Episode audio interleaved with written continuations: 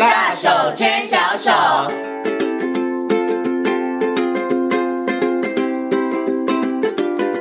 是教育广播电台，您现在所收听到的节目呢是《遇见幸福幼儿园》，我是贤琴。接下来呢，在我们节目当中要进行的单元是“大手牵小手”的单元。那么在今天单元当中呢，很高兴的为大家邀请到奇威儿童专注力发展中心的物理治疗师朱义乔老师呢来到节目当中。我跟所有听众朋友，我们今天呢好好来讨论一个问题，就是呢，哎，听众朋友、爸爸妈妈，你们家的小朋友站有没有站姿，坐有没有坐姿？哦，当小朋友呢他们的站立或是坐的时候。后姿势不太好的话，你可能有些问题要特别的来留心跟注意了。那首先呢，先跟我们的小朱老师问声好，Hello，小朱老师你好，先请好，大家好，是今天很高兴呢，可以邀请到小朱老师哦，来跟啊、呃、很多的听众朋友、很多的爸爸妈妈一起来讨论这个问题哦。那其实我在观察啦，真的在我身旁周遭有些小朋友，我真的觉得现在小朋友真的越来越呃坐没坐相，站没站相，有时候站的时候会东倒西歪，有时候坐的时候呢，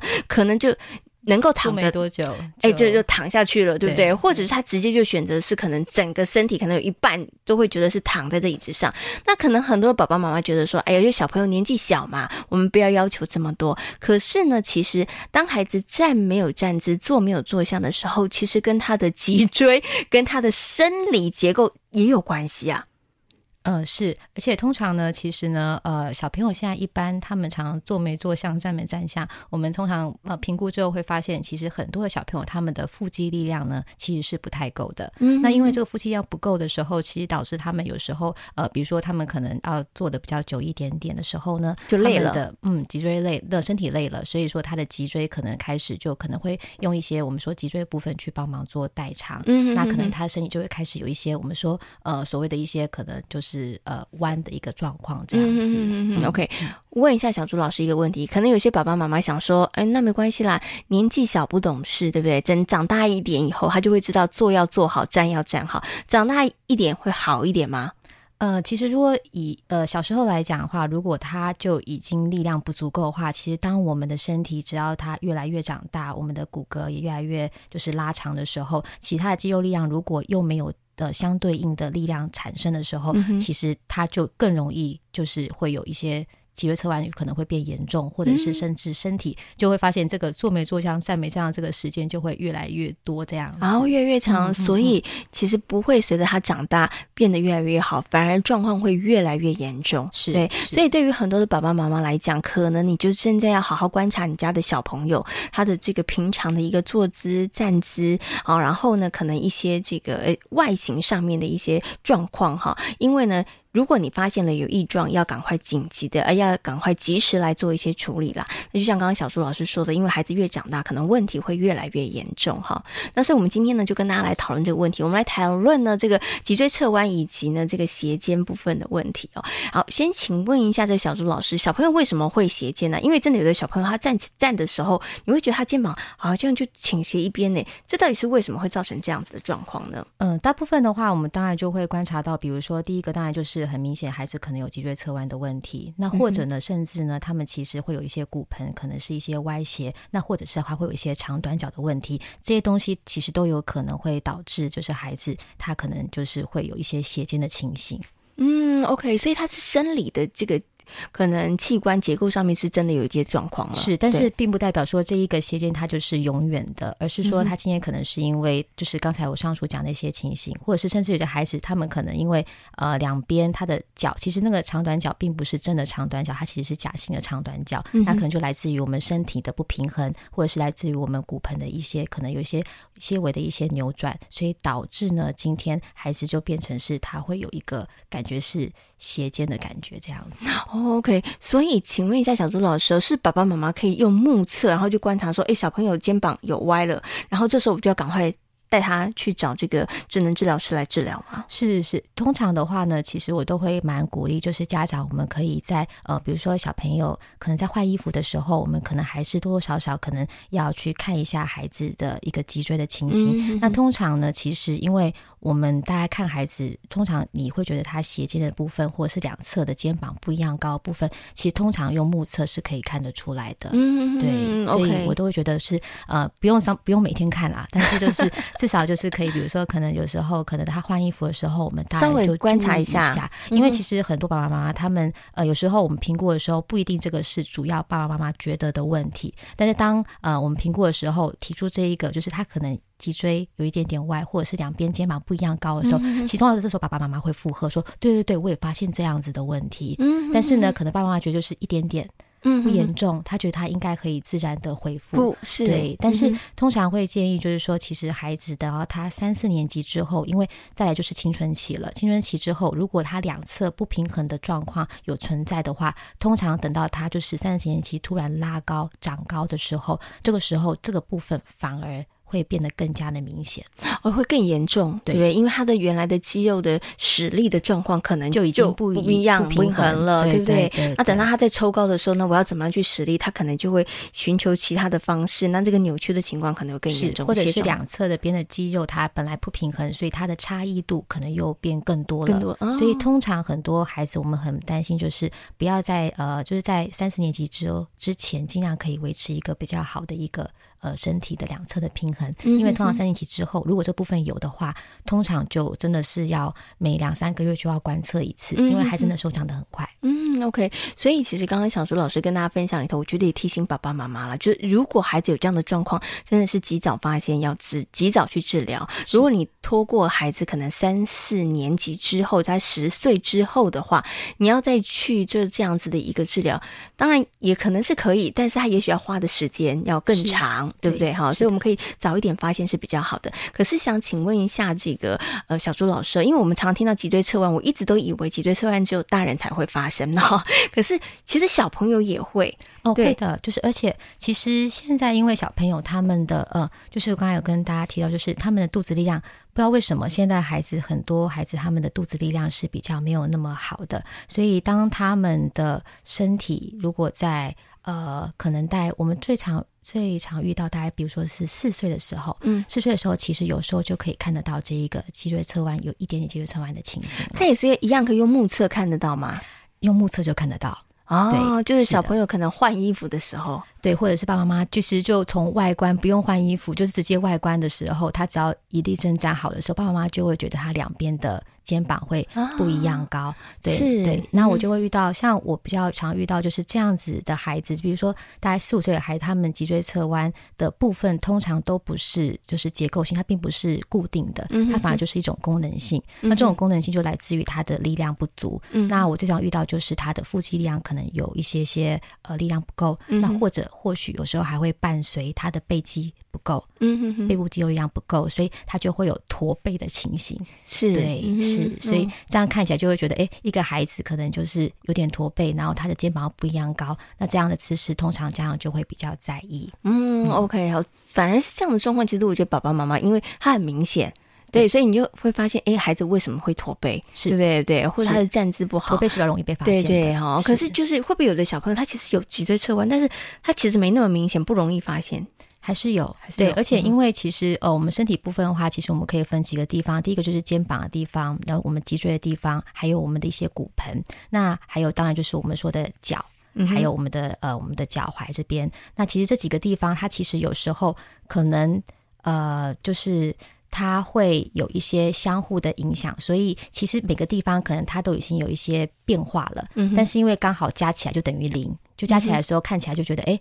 它其实看起来没有很明显。嗯，但是呢，从外观看没有很明显，但是你去看它，或是去帮他去触诊的时候，你就会发现，其实他可能有点脊椎侧弯，然后他有骨盆一些些歪斜，然后一些些的扁平足，然后造成这边东西都差一点点。但是可能看起来外表的时候，穿衣服在外观上站立起的时候，看起来又觉得它还好。嗯，对，就是它有会有一些互相，就是我们说代偿的一些。一些方式产生了这样子，但是它其实本身就是每个地方都有一点点产生的一些小变化。哦，我懂了。如就是说，如果说有的小朋友他可能有就一个地方有问题的话，你可能比较明显就可以看得出来，是对不对？好，比如说他可能腹部肌肉没有力量，背部肌肉没有力量，你马上就可以看出来他驼背。是。可是刚刚的小朱老师说的就是，哎，如果他在很多的环节的部分上，他其实都差一点点。那因为呢都差一点点，所以其实你看起来。你知道就变明显，它就变得好像很协调啦。对，因为因为每个地方它 它可能都有一点状况，你就觉得很顺这样子。是，但是因为这样子的变化如果存在的话，反而不容易察觉，很麻烦。对，那等他长大了之后，其实这个变化有时候它就会变得更加的明显的时候，那那时候的话，家长才会发现这个也是有的。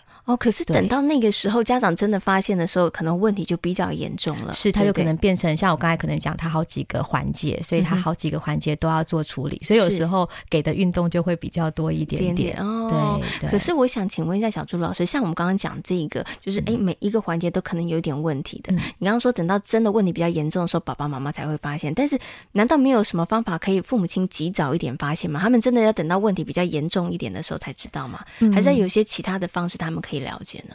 嗯，通常如果是以脊椎侧弯的话，其实会有一些方式，比如说我们可以请小朋友就是就是呃站着站立的时候，嗯、然后往前就是放轻松往前、嗯、往前弯。那这时候的话，我们就去看小朋友他的背部。他的那个弯的时候，它的背部是不是呃平衡的？嗯、就是左右边它是不是一样高的？嗯、还是说呢，今天它其实是有一高一低的状况？嗯，那如果有一高一低的状况啊，通常就要比较小心一点点，是他可能就开始脊椎部分可能就有一点点，就是说我们说有弯的状况。嗯，这个是一个比较容易检测的方式，除了我们说肉眼直接看。嗯就是说，哎，它有没有对称以外，那就是另外就是类似像是我们就是人就是站立，然后往前弯，嗯、然后去看它的背部两边是不是一样高，嗯、这个也是一个方法。哦，对，那当然，我觉得最好的方式还是就是能够提供就是孩子们足够的运动量，嗯、这个东西可能会是比较好的。嗯，对，对，OK，因为让他们有运动量的话，他们的肌肉发展。锻炼就会比较好一点点，是因为其实呃，早在比如说一开始我刚开始呃在医院工作的时候，其实那时候嗯，真的脊椎侧弯的孩子。大部分都是已经是结构性的，结构性就是它是天生的，是就是它可能骨头本身它在长的时候，可能就有一些比如说不平衡的地方，所以导致那个部分其实有时候他们就必须要去用一些手术做解决，嗯、哼对，或是有一些特殊疾病的孩子，他们本身就是基因的一些问题，他们也会造成他们呃骨骼上面在增生的时候是有一些些状况的。嗯、哼那大部分我们现在讲说孩子其实比较多是功能性，就是他其实可能就是因为力量不够。或者是呃，我们说姿势维持可能它过久了，不好的姿势维持过久，或者 maybe 像是我们说背书包，嗯，像现在孩子的书包也很重，对对。那其实我们说书包的呃那个重量最好不要超过孩子的体重的八分之一，嗯，所以其实大家爸爸妈妈也可以看一下，就是哎，自己孩子的书包。通常有没有比这个体重的八分之一还重？应该都是超过吧。对，所以我就会想说，哎，如果像我们家的孩子的话，我就会说，那你就是这，我就会帮他测。那测完之后，我就会说，嗯，我觉得你该是该带小袋子了，不要硬撑这样子。嗯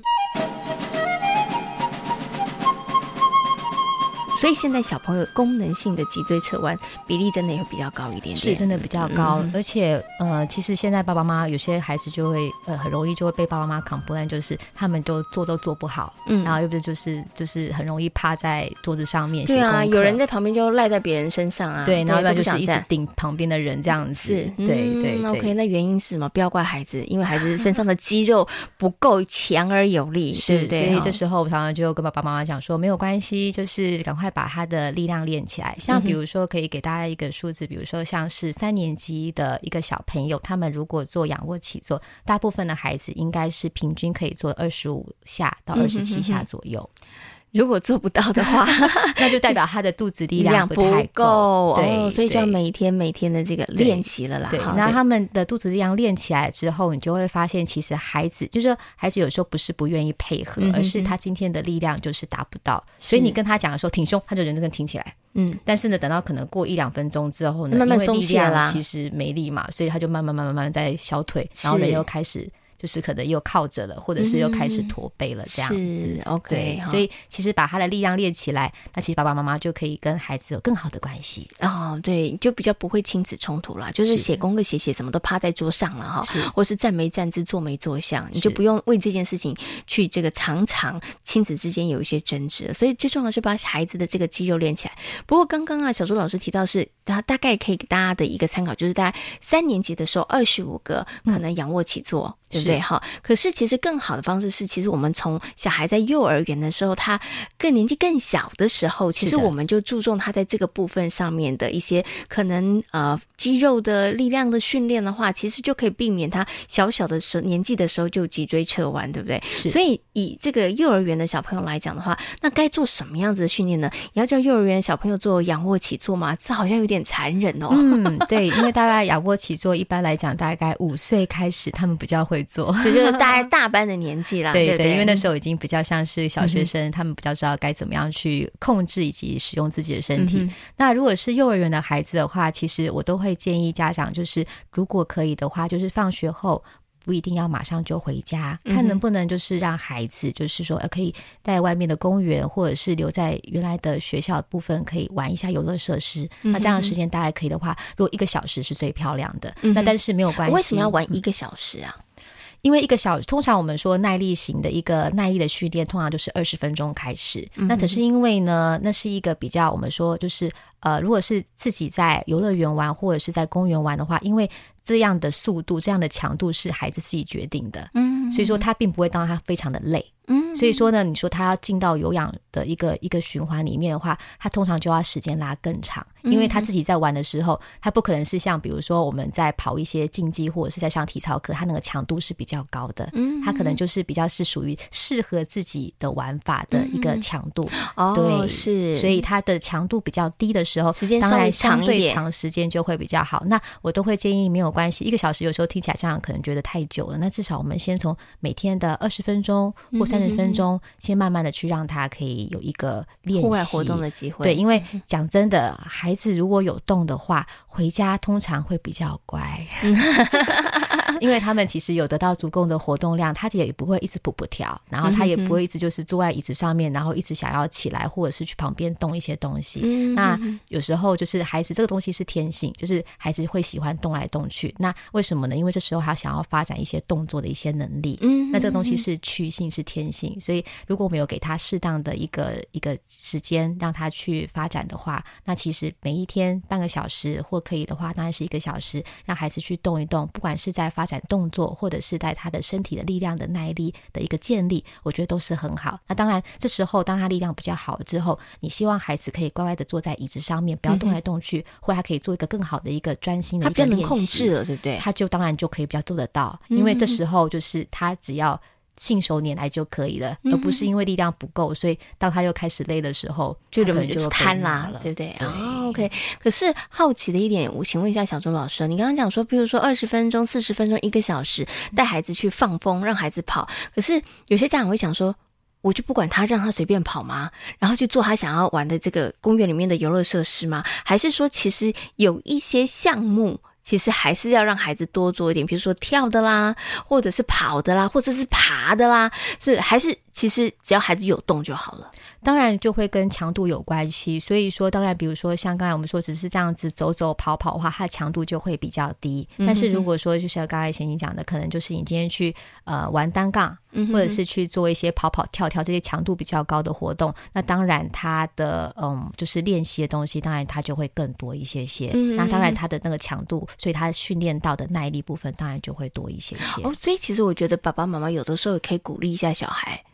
是是不是？对，就是孩子可能一直玩这个，你也可以鼓励他。哎，就是哎，那个好像也蛮好玩的，也可以试试看。是，所以有时候甚至我在呃在国小或者在放风我的孩子的时候，我就会看到旁边爸爸也很努力的在跟小孩玩鬼抓人。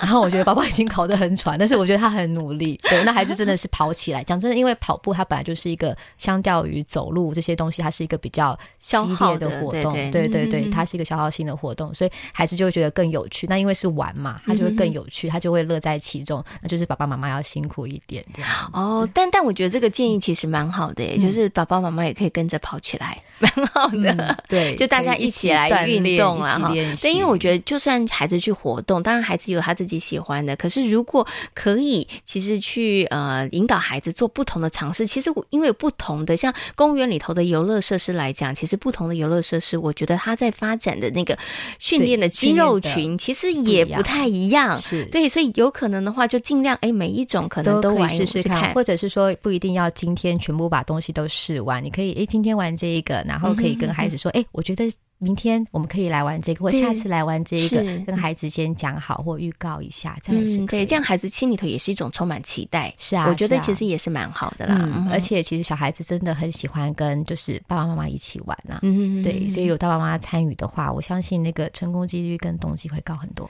对，所以要鼓励爸爸妈妈带孩子去公园玩的时候，记得把手机收起来，不要孩子跑跑跳跳，然后你在旁边划手机，这样的孩子他真的会觉得，嗯，好像手机比较有趣、哦，他就可能会跑回来找你。好，所以呢，刚刚呢，小朱老师有告诉大家，就是哎，怎么样去帮助自己的孩子哦，就是避免孩子可能脊椎侧弯，然后你你可以可以做的一些事情，就是我们可能从小的时候要让孩子有比较多的可以活动的一个机会跟经验啊。可是我想请问一下小朱老师，就是如果万一小孩子他现在已经有点脊椎侧弯了，对不对？那是不是我们就一定要去看医生？还是说，哎，发现有一点了，但是我们赶快做你刚刚说的那一些，我们让他多一点点户外的活动的机会，是不是就 OK 了呢？或者是说，应该来问，就是那到底什么样的状况下，你觉得，哎，其实应该要赶快去寻求专业的协助？如果说今天，呃，我们可能就比如说像我刚才讲的，就可能我们去观察孩子的一些脊椎，那如果这样子，或者是我们外观就可以看到孩子有一些不平衡的状况，这样的时间已经到了两三个月。嗯，基本上三个月大概就是我的底线，就是这样子的部分，其实已经都存在三个月的时候，那我就觉得这部分可能他就必须要做调整。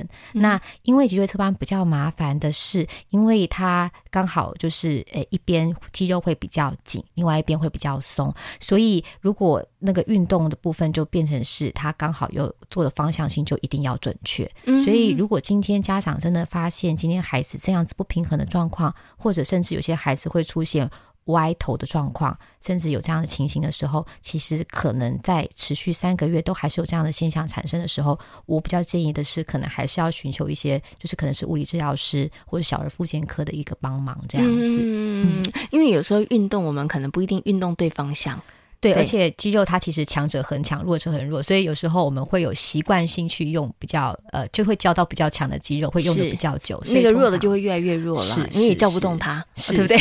叫不出来。哦，不过所以刚刚呢，小钟老师说大概三个月，如果这样的状况维持三个月的话，可是如果说，哎，我现在发现有一点点。怪怪的，是对，可是还没到你讲的可能驼背啊，或者是可能比较严重的情况，只是觉得哎，好像孩子哎就是坐不住，呃，或者是说常老是歪来歪去的，那这个时候我就先带他开始每一天户外的活动，是不是状况就会比较好一点呢？可以。可以的，嗯、哼对。那另外一个比较困难，是因为其实功能性的话，就是比如说今天和孩子，如果他有点脊椎侧弯的时候，其实你可以请他趴在床上，趴在床上的时候，你看一下，你或许大人可以用目测看一下，那去或者去触摸一下他的脊椎，看他脊椎是不是正的。嗯，如果那个时候脊椎是正的话，那通常这个胎盘就是功能性的。哦，所以你就赶快加强孩子的活动，对，因为他的肌肉力不够嘛，因为就代表他的肌肉力量不够，所以导致他一站起来或在抗地心、抗重力的一个状况下，他有一些不平衡的状况。那这时候其实就是肌肉的一些不平衡，所以这时候我们赶快去增加他的一个身体的力量。对，那只是说，因为依照我的经验，真的很多的孩子他们都是肚子力量不够。啊，那小朋友像小小朋友、幼儿园小朋友，我们怎么样去强化他的这个肚子的力量啊？嗯，其实像呃，我可以讲，比如说，可能在更小一点的孩子，可能一两岁的孩子，他们可能是用摇摇马。那可能大一点的孩子，我们就会建议，比如说三岁以后，我其实蛮建议一个部分就是脚踏车。嗯哼，对，因为在脚踏车的时候，其实它是一个功能性，而且它是一个好玩的活动。嗯，但是其实他坐在上面，他的身体需要用力，嗯，他肚子也要用力，哦、所以我就会去用那个部分，然后去。用时间，比如说我们今天可能要骑脚踏车，骑十分钟，骑二十分钟，然后利用这样的方式去慢慢的增加他肚子的力量。嗯，那当然有些孩子的话，他们可以用一些地板的活动，比如说就是抱鸡蛋，躺着的时候呢，然后把自己的膝盖弯起来，然后用双手去抱住它。然后呢，请小朋友的额头去尽量贴住那个双边的膝盖，膝盖对，把自己蜷曲成一个鸡蛋的样子，样子对，那这样的话其实也可以练到肚子力量。哦，这个真的可以，其实没有那么困难。没有那么困难啦，只是嗯，爸爸妈妈其实，在生活当中，你可以把它当成游戏一样，跟小朋友玩。像我觉得那爆鸡蛋的也还蛮有趣的。是，然后他们就会说，如果打开之后就变荷包蛋。对，然后去公园的话，其实有些公园还有摇摇马，对不对？小朋友可以坐，对不对？然后真的小孩子三四岁以后，就带着孩子一起骑脚踏车。是，其实我觉得是蛮好，也是一个可以发展成亲子的活动。那对于孩子的这个腹部肌肉的训练来讲，也会有帮助啦，对不对？好，好，那今天呢，邀请到这个小朱老师呢，来到节目当中跟大家谈到了这个孩子呢脊椎侧弯，好，还有这个斜肩方面的问题，哈。那其实他跟孩子的肌肉发展其实有很大的关系啦，对，哈。所以希望呢，爸爸妈妈可以有机会的话，真的也应该也要养成习惯，让孩子有固定的时间到户外去跑跑跳跳。对，那这个增加肌肉力量，对，这是有很有很大帮助的。好，那今天呢也非常感谢呢奇威儿童专注力发展中心的物理治疗师朱义乔老师、小朱老师在空中跟所有的听众朋友所做的分享，谢谢小朱老师，谢谢大家，谢谢贤琴。